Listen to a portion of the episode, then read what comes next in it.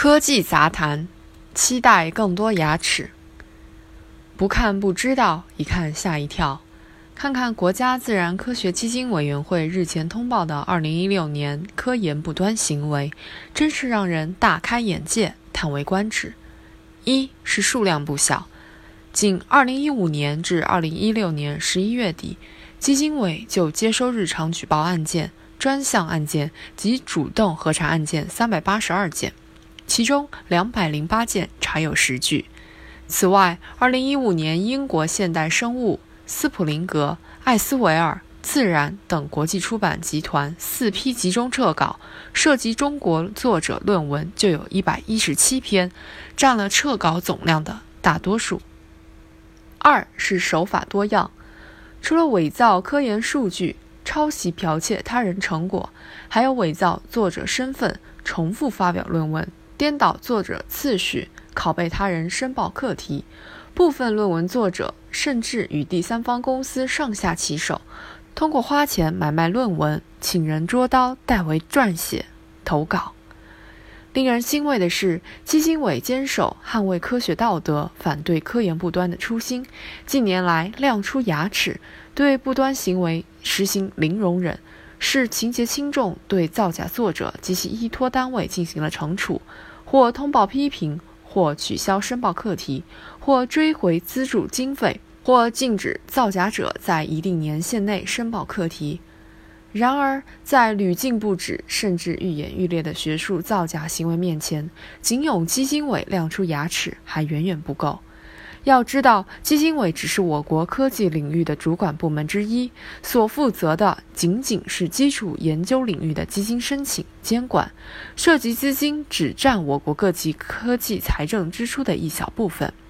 只有其他各级相关主管部门和科技人员所在单位步调一致，共同亮剑，编织起维护学术诚信的天罗地网，让造假者无机可乘，无缝可钻。无处遁形，有假必成，才能早日扫除科研不端的雾霾，构建风清气正的学术生态。上行才能下效。科技部、教育部、中科院、工程院、发改委、卫计委、工信部、农业部、水利部、国家林业局等涉及科研课题和经费的国家相关部门，应主动出击，协同一致，彻底转变。民不告，官不究的惰性思维，切实担当起宏观监管的职责，对科研不端行为实行真正的零容忍，对所管条线内的造假行为发现一起、查出一起、曝光一起，在捍卫科研道德方面带个好头，做出榜样。近些年来，地方财政支出的科技经费逐年大幅增加，其总和甚至超过了中央一级的科技经费支出。省市县三级相关部门在分好果果的同时，也应承担起相应的监管职责，对所支持项目中出现的造假行为严加惩处，夯实学术诚信的地基。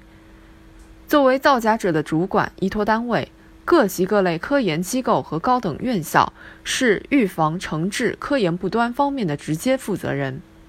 君子之过也，如日月之食焉，过也。人皆见之，耕也；人皆养之。